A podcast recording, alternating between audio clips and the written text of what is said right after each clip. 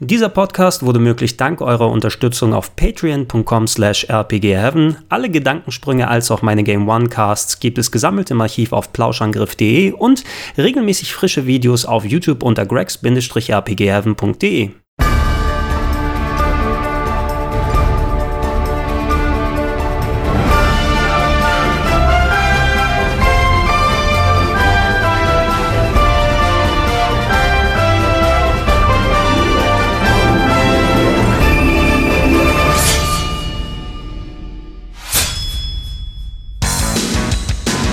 Er kam, um Kaugummi zu kauen und Ärsche zu treten und jetzt ist der Kaugummi alle. Wir kennen und lieben Duke Nukem natürlich als die Parodie auf Actionhelden der 80er und 90er aus dem Computerspielbereich und äh, es hilft vor allem auch, dass er der Protagonist eines der besten Ego-Shooter der 90er Jahre gewesen ist, nämlich Duke Nukem 3D. Was viele Leute aber nicht wissen, ist, äh, dass außerhalb der Ego-Shooter Duke sich auf äh, sehr vielen anderen Genres verteilt hat. Da wären zum Beispiel die beiden Sidescroller Jump'n'Runs Anfang der 90er noch von Apogee Software entwickelt, die ja neben Commander Keen zu den Jump'n'Run-Titeln auf dem PC gezählt haben. Und äh, nachdem Apogee Software sich zu 3D Realms gewandelt hat und die auf die Ego-Shooter-Pfade gegangen sind, gab es Ende der 90er noch einen schönen kleinen PlayStation-Titel namens Duke Nukem Time to Kill, der sich nicht nur sehr viel von Tomb Raider abgeschaut hat, sondern das Action-Adventure mit Duke auf eine neue Stufe hieven wollte.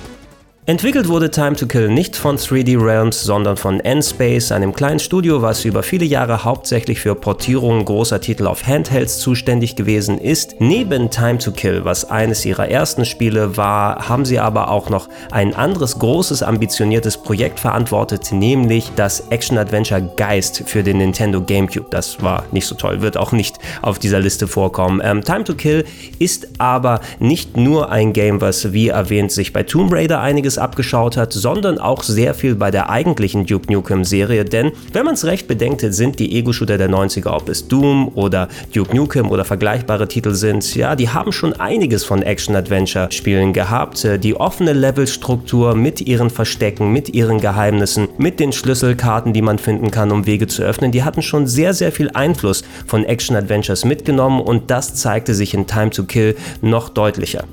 Die Storyline ist typisch dumpfer Duke Nukem Mumpitz, bietet aber ein nettes Setup für ein variables Leveldesign. Es geht nämlich darum, dass die bösen Alien-Schweinekops es auf Duke abgesehen haben, ihm aber natürlich heutzutage nicht das Wasser reichen können. Was machen sie also?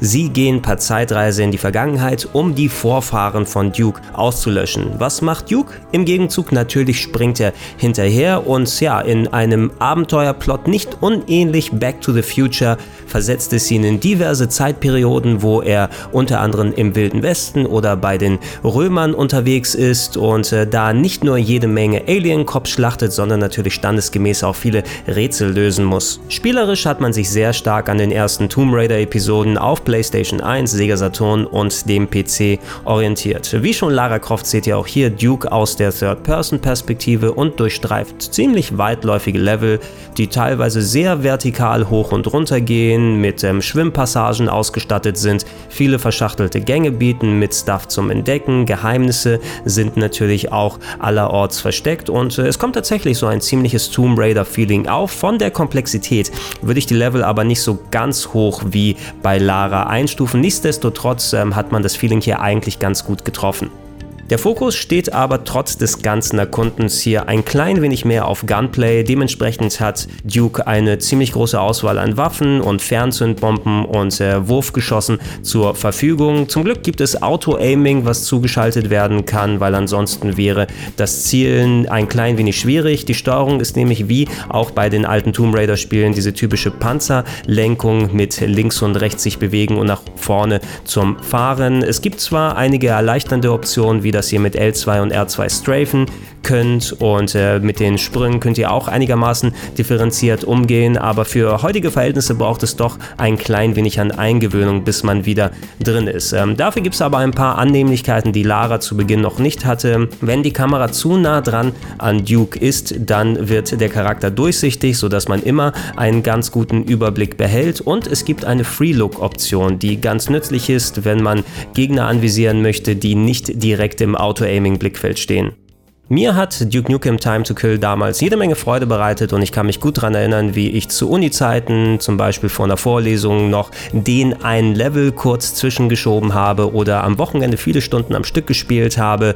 Heutzutage muss man natürlich sagen, dass das Spiel doch einigermaßen gealtert ist, aber wenn man erstmal in die Steuerung wieder reingekommen ist, wie kleinteilig sich das verglichen mit heutigen Spielen zockt, dann kann man auch heutzutage wieder jede Menge Freude damit haben. Etwas schlechter gealtert ist wie bei allen Sachen, aber die in die Richtung aus den 90ern gegangen sind. Der typische Humor, der dabei ist, so für ein kleines Schmunzeln sorgte natürlich heutzutage auch, aber die großen Schenkelklopfer sind nicht dabei. Wenn man genauer hinguckt, findet man aber jede Menge Referenzen und Zitate nicht nur auf andere Spiele, nicht nur auf verwandte Genre-Titel, sondern eben auch auf viele Filme, die dann als Vorbild galten. Und äh, das ist vielleicht eine Sache, wo ihr euch heutzutage dran hängen könnt, zu erkennen, was denn alles hier mitgenommen und parodiert wurde. Abgesehen von der hier besprochenen PlayStation 1-Fassung gab es leider nie eine Umsetzung von Duke Nukem Time to Kill auf eine andere Plattform. Zum Glück ist aber diese Version auch heutzutage einigermaßen günstig auf vielen Online-Plattformen zu erstehen.